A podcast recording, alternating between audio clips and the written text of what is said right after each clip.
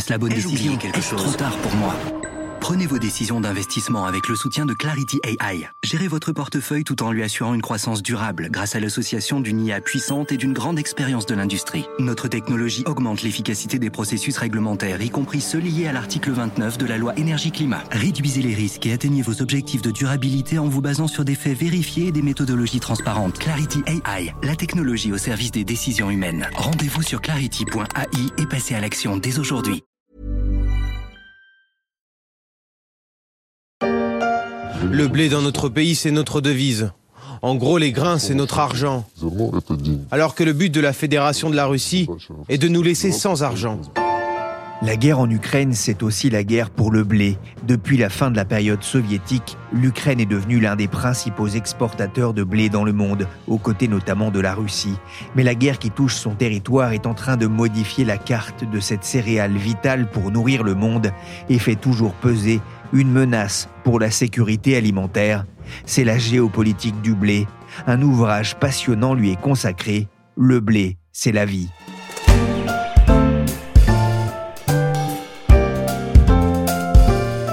Je suis Pierrick Fay, vous écoutez La Story, le podcast d'actualité des échos, un programme à retrouver toute la semaine sur les applications de téléchargement et de streaming de podcasts. Abonnez-vous pour ne manquer aucun épisode. Il n'y aura plus de pétrole.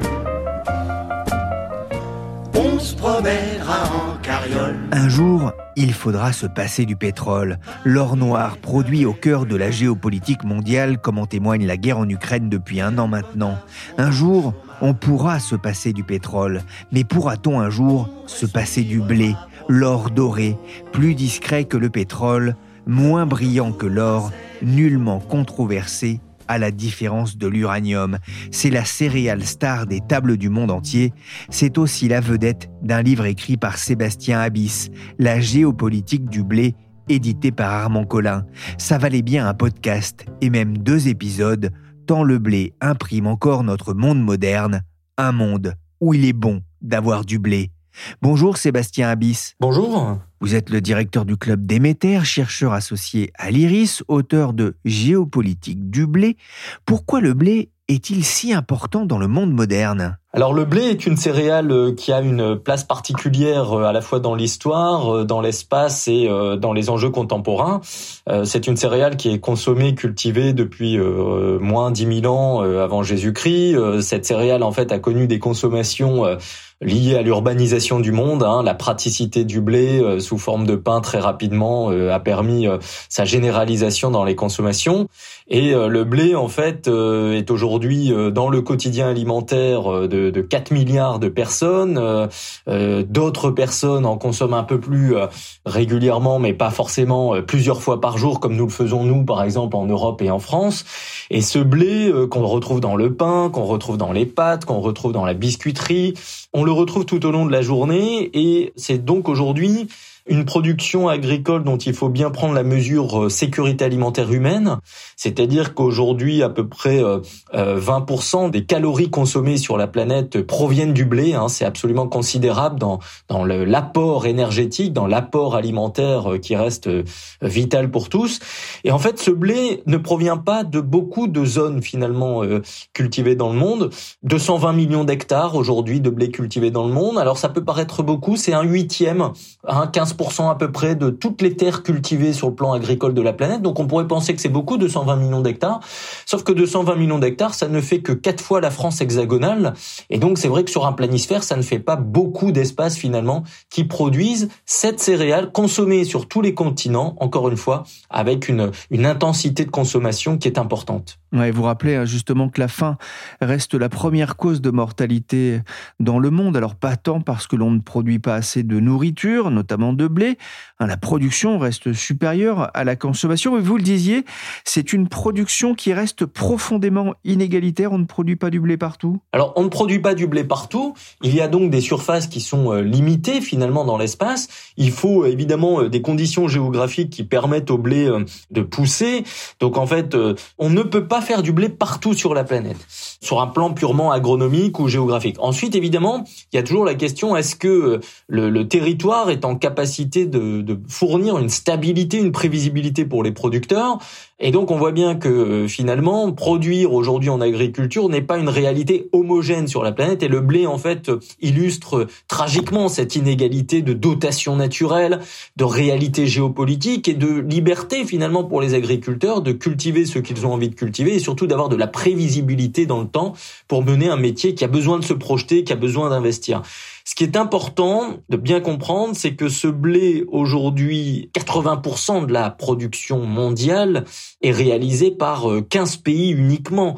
On a une centaine de pays hein, qui produisent du blé sur la planète. Alors ça pourrait, là aussi, encore une fois, donner l'impression que finalement on peut en produire partout, une centaine de pays en produisent, mais 15 pays font 80% de la récolte mondiale, c'est-à-dire que les autres ne font quasiment rien et que nous avons mécaniquement dans le temps une concentration de cette production qui est plutôt stable depuis deux siècles, il n'y a pas de nouveaux producteurs, et nous avons une consommation qui s'est euh, et à la fois intensifiée et mondialisée. Et donc c'est vrai que ça crée euh, un rapport géographique particulier, il faut rapprocher l'offre et la demande. Et depuis toujours, parce que ce n'est pas si récent que ça, ben finalement c'est le commerce, et notamment le commerce maritime, qui va rapprocher les productions des zones de consommation quand précisément ces zones sont en déficit de production ou n'ont rien à consommer sur cette céréale appréciée des consommateurs de la planète euh, complète. Ah, il y a un chiffre encore plus impressionnant. Hein. Huit pays représentent 80% des exportations mondiales de blé. Là, on ne parle pas seulement de la production.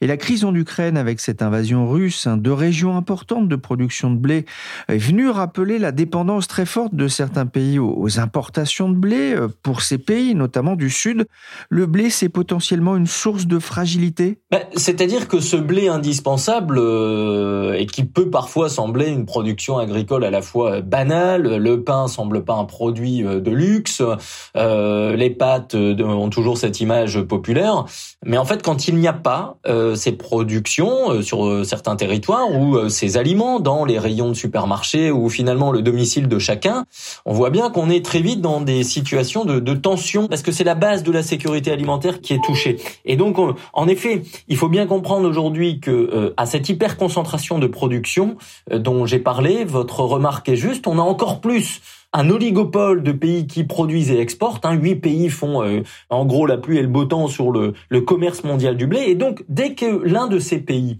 euh, rencontre une difficulté, un problème euh, climatique qui obère la qualité des récoltes ou même les volumes de récoltes, un problème éventuellement géopolitique parce que ce pays aurait des difficultés internes, ou dans le cas de l'Ukraine ces derniers mois, bah, un pays voisin qui agresse le territoire, on a très vite des difficultés sur les marchés mondiaux puisque peu de pays producteurs exportateurs énormément de pays importateurs.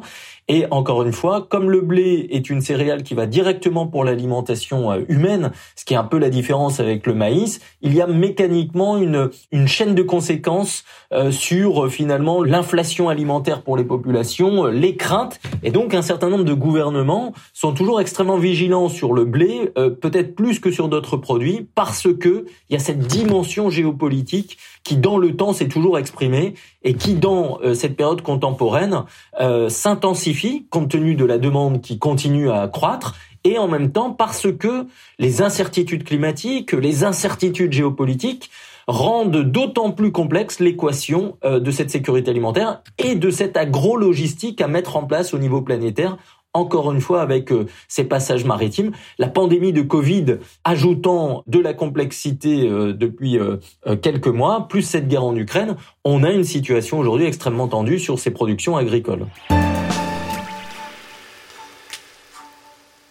J'ai appris beaucoup de choses moi en lisant euh, géopolitique. Du blé, à commencer par euh, l'intérêt stratégique du blé sous l'Allemagne nazie et son plan fin qui visait notamment à réduire à la famine les peuples occupés euh, à l'est de l'Europe, dont la Russie. L'Allemagne convoitait les terres noires ukrainiennes très fertiles, ces mêmes terres qui intéressent aujourd'hui Moscou, avec cette impression que l'histoire se répète pour l'Ukraine oui, malheureusement, c'est un peu le territoire, si vous voulez, où euh, nous ne pouvons pas euh, séparer le grain de la géopolitique. Hein, on peut séparer le bon grain de l'ivraie, comme dit la maxime bien connue, mais séparer le grain de la géopolitique à l'échelle du monde, c'est compliqué. Alors dans le cas de l'Ukraine, c'est absolument impossible. Finalement, on voit bien que euh, ce pays, euh, si souvent martyrisé dans l'histoire, dans ces épisodes tragiques, les grains ont toujours été convoités. Vous évoquez euh, la Seconde Guerre mondiale. dix ans avant, il y a les famines orchestrées par Staline qui pillent littéralement les grains ukrainiens pour à la fois punir la population locale et en même temps accaparer ces céréales pour nourrir la force de travail soviétique dans les villes plus à l'est de l'Empire.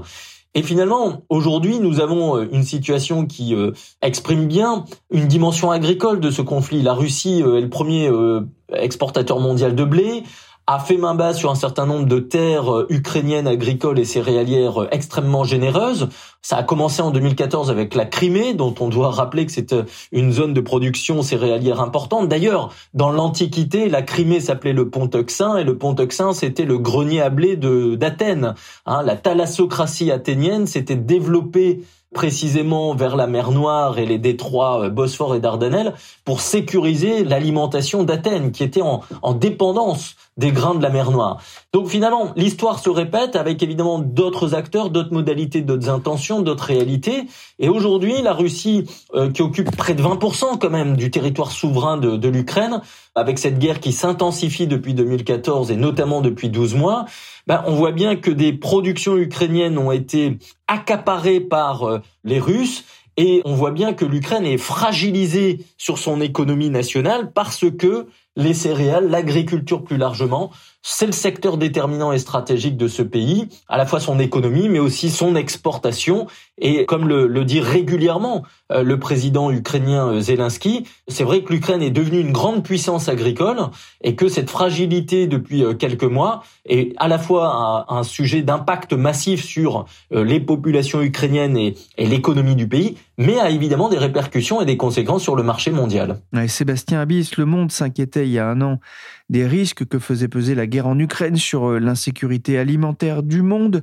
L'ONU redoutait en mars un ouragan de famine. Un an après, le pire semble avoir été évité, même si le nombre de personnes souffrant de faim dans, le monde est, en nette augmentation. Oui, en fait, euh, la situation doit être regardée avec euh, deux niveaux de lecture. D'abord, sur 2022, la situation a été moins pire que ce qu'elle aurait pu être pour principalement deux raisons. D'abord, il n'y a pas eu de gros pépins climatiques dans les grands greniers producteurs de la planète et euh, fort heureusement. Et la deuxième chose, c'est que malgré tout, le multilatéralisme a été efficace, un multilatéralisme d'un côté avec un, un accord qui a permis de reprendre le commerce en mer Noire de grains euh, avec un dispositif établi par l'ONU, euh, par la Turquie, et qui lie indirectement euh, l'Ukraine et la Russie depuis le, le 1er août 2022. Je me permets quand même de souligner que c'est le seul accord depuis un an qui lie la partie russe et ukrainienne, comme quoi les céréales ont, ont un pouvoir assez exceptionnel et, et dépassent, s'affranchissent parfois de la diplomatie parce qu'il y a un enjeu qui dépasse absolument tout. Et puis, il y a eu aussi des corridors de solidarité établis par l'Union européenne pour sortir des grains ukrainiens de, du pays euh, par euh, les voies terrestres, hein, ferroviaires, le Danube, par camion également. Et finalement, ces deux corridors ont des volumes à peu près équivalents sur un an de, de sortie de grains d'Ukraine, ce qui a permis d'éviter de prolonger en fait trop longtemps le blocus de la mer Noire, hein, qui entre fin février et le mois de juillet était fermé au commerce agricole. Et donc, il y avait eu un étouffement quelque part des forces navales russes vers l'économie ukrainienne. Et en même temps, on a on a eu cette détente euh, depuis l'été dernier qui a permis d'éviter le pire. Est-ce que cette situation doit être regardée comme euh, quelque chose qui signifierait qu'il n'y aurait pas de problème? En aucun cas, vous l'avez dit, le problème de l'insécurité alimentaire mondiale, c'est un problème structurel qui était présent avant la guerre en Ukraine, qui reste extrêmement massif et dont on parle toujours trop peu. Et finalement, on voit qu'aujourd'hui, il y a de l'inquiétude parce que certains pays ont encore plus d'inflation alimentaire, non pas en 10, 20%, mais en 200, 300, 500%, parce qu'entre Covid et, remous sur le marché mondial, ben, on a beaucoup de, difficultés. Il y a des pépins climatiques et il y a une inquiétude, par exemple, aujourd'hui dans la Corne de l'Afrique. On, on dit que la, la sécheresse en cours qui frappe la Somalie, l'Éthiopie, est une sécheresse sans doute historique depuis le début de ce siècle. On sait que c'est des territoires très peuplés, très dépendants du marché mondial.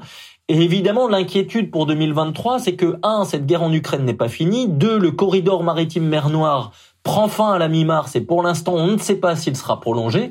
Et trois, il va falloir prier pour qu'il n'y ait pas de grands pépins climatiques, encore une fois, sur les grandes zones de production de la planète. Ce qui a été, quelque part, une bonne nouvelle de 2022, j'insiste, parce que on n'a pas de place euh, finalement pour euh, un pépin climatique et donc il va falloir être extrêmement vigilant sur ce point. Et pour bien comprendre, un chiffre que l'on trouve dans le livre, 27 pays dépendent à plus de 50% de leurs besoins en blé des approvisionnements russes et ukrainiens, soit un bassin de 750 millions d'habitants. Quelques kilomètres plus au nord, vers la frontière russe, la situation est encore trop dangereuse pour travailler les champs. La terre est riche chez nous. Aujourd'hui, il y a des cratères un peu partout. Pour l'instant, il n'y a plus de bombardement, mais il reste des roquettes sur le sol. On les contourne et on continue de planter. Des tracteurs qui zigzaguent entre les roquettes, le reportage d'Euronews il y a quelques mois auprès d'agriculteurs ukrainiens. Sébastien Abyss vous racontait dans Géopolitique du blé comment la guerre de 14-18 a pesé durablement sur les capacités de production de blé de la France entre la terre massacrée et la mort d'un million d'agriculteurs sur les champs de bataille.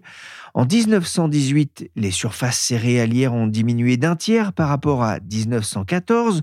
Alors, on n'en est pas encore à, parler de l'après-guerre en Ukraine, mais le pays risque de mettre du temps à s'en remettre? Oui, alors d'ores et déjà, il faut quand même souligner que malgré la résistance euh, du pays euh, en général, qui est aussi une résistance sur le plan agricole, il y a eu des productions euh, ces derniers mois en Ukraine. Les agriculteurs travaillent d'ailleurs. Le gouvernement ukrainien a, a, bien demandé aux agriculteurs de rester mobilisés dans une activité de production et ne pas partir au combat ou essayer de ne pas quitter le pays. Hein. Alors tout ça est extrêmement difficile. Mais en céréales, par exemple, les récoltes ukrainiennes ont chuté quand même de 50% 2022 euh, par rapport à leur niveau de 2021. Donc ce qui est certain, c'est que plus la guerre dure, plus il y a un impact en fait sur le secteur agricole. Il y a un impact sur le travail agricole en tant que tel. Les producteurs ont manqué parfois euh, d'essence pour faire tourner les tracteurs, de semences pour préparer les semis, euh, soit pour 2022 ou en ce moment. On manquait parfois de, de sécurité simplement pour travailler en plein air parce qu'il y a des bombes, des obus, des tirs et donc faut se cacher, il faut quitter parfois son territoire cette situation euh, des bombardements doit être aussi regardée pour euh, les dimensions environnementales et notamment sur les sols. Euh, le nombre de bombes et d'obus qui aujourd'hui sont tirés sur le territoire ukrainien grève la qualité des sols et sera une pollution durable, extrêmement difficile à gérer dans le temps, plus tous les zones qui sont minées et qui poseront d'autres problèmes sur ce capital foncier qui est aussi pourtant l'une des grandes forces de l'agriculture ukrainienne, ces fameuses terres noires généreuse à l'activité agricole et, avec de très bons rendements. Et puis évidemment, il y a des destructions euh, matérielles, les infrastructures, les ponts, les routes, euh, les centres de stockage. Donc il y a un, impact d'ores et déjà sur l'économie agricole ukrainienne et la filière euh, tout entière céréalière et de grains, qui est l'activité agricole dominante. Et puis, il y aura inévitablement un sujet de, de reprise de confiance euh, des différents acteurs parce que le territoire ukrainien aujourd'hui, il y a une partie du territoire dont on ne sait pas très bien s'il est russe, ukrainien, et cette incertitude n'est pas bonne, alors que dans le monde agricole et sur le commerce alimentaire, on a besoin de confiance. Et en même temps, nous avons cette incertitude à, plus long terme de savoir si euh, l'Ukraine aura les capacités de relancer très vite cette machine agricole qui était quand même extrêmement puissante hein, depuis 20 ans. La Russie a beaucoup misé sur son agriculture pour euh, son économie et son rayonnement international. L'Ukraine a fait exactement la même chose. Et il est certain que nous avons besoin aujourd'hui des productions de ces deux pays par rapport au, marché mondial qui a des nécessités. C'est vrai que si demain l'Ukraine ne revient pas dans son état de forme et que la Russie connaît des difficultés euh, pour produire et exporter dans des scénarios euh, qu'il n'est pas utile aujourd'hui de commenter, nous n'avons pas beaucoup d'alternatives sur la scène internationale. Et donc c'est aussi ce climat-là d'incertitude que pose l'Ukraine, parce que moins d'Ukraine aujourd'hui qui produit et qui exporte n'est pas une bonne nouvelle pour euh, l'état de la sécurité alimentaire mondiale. On a parlé hein, du blé comme arme de guerre pour la Russie, mais c'est aussi une arme diplomatique, un lien fort par exemple avec l'Iran, mais aussi euh, la Turquie qui joue un rôle aujourd'hui dans cette guerre? Oui, en fait, le blé euh, est d'abord une arme massive de paix, c'est-à-dire que quand il est euh, produit et qu'on peut en consommer, il faut toujours se souvenir de la préciosité de cette céréale qui est déterminante, je l'ai dit, et quelque part, il suffit de revisiter l'ensemble des proverbes ou de la présence du blé ou du pain dans les textes religieux en Europe, mais souvent partout dans, dans le monde, pour voir à quel point il y a une symbolique forte autour euh, de cette céréale et de notre quotidien et de notre sécurité euh, humaine la, plus immédiate. Évidemment, comme toute arme de paix, parfois quand les acteurs ont des intentions euh, négatives et cherchent à asservir un voisin, des acteurs dans le monde, ou même les punir ou les menacer, euh, faire du chantage, il est possible d'utiliser euh, les grains. Et évidemment, c'est ce que la Russie fait depuis un an en expliquant à certains pays que si ils critiquent trop fortement euh, cette opération militaire spéciale en Ukraine, hein, selon la formule caricaturale du Kremlin, eh ben le Kremlin peut couper le robinet céréalier tout comme il a coupé le robinet gazier pour les pays européens. Et donc il y a une diplomatie du chantage à grains absolument et nous avons évidemment des alliances économiques, des alliances euh, agricoles qui se remettent en place aussi entre certains pays euh, ces derniers mois dans cette marche un peu générale à la désoccidentalisation euh, du monde. Et évidemment, il y a des relations étroites entre la Russie, la Chine, l'Iran, la Turquie, la Turquie étant le premier acheteur, premier importateur de, de blé russe, et il faut aussi regarder ces dimensions-là dans euh, ce que ces pays euh, développent entre eux, en dédollarisant leurs euh, leurs échanges commerciaux, en ayant des solidarités de commerce sur justement ces produits de sécurité première. Et c'est vrai que la Russie utilise aussi sa force céréalière pour nouer des relations euh, partenariales avec certains acteurs dans le monde qui ne sont pas branchés sur euh, les marchés occidentaux et qui même cherchent plutôt à se euh, désarrimer de ce marché occidental pour créer d'autres espaces géoéconomiques et peut-être d'autres alliances politiques. Merci Sébastien Abyss, auteur de Géopolitique du blé, édité par Armand Collin. Je vous donne rendez-vous prochainement dans la story pour la suite de mon entretien avec Sébastien pour parler du blé, le pétrole doré de la France et de la menace du réchauffement climatique.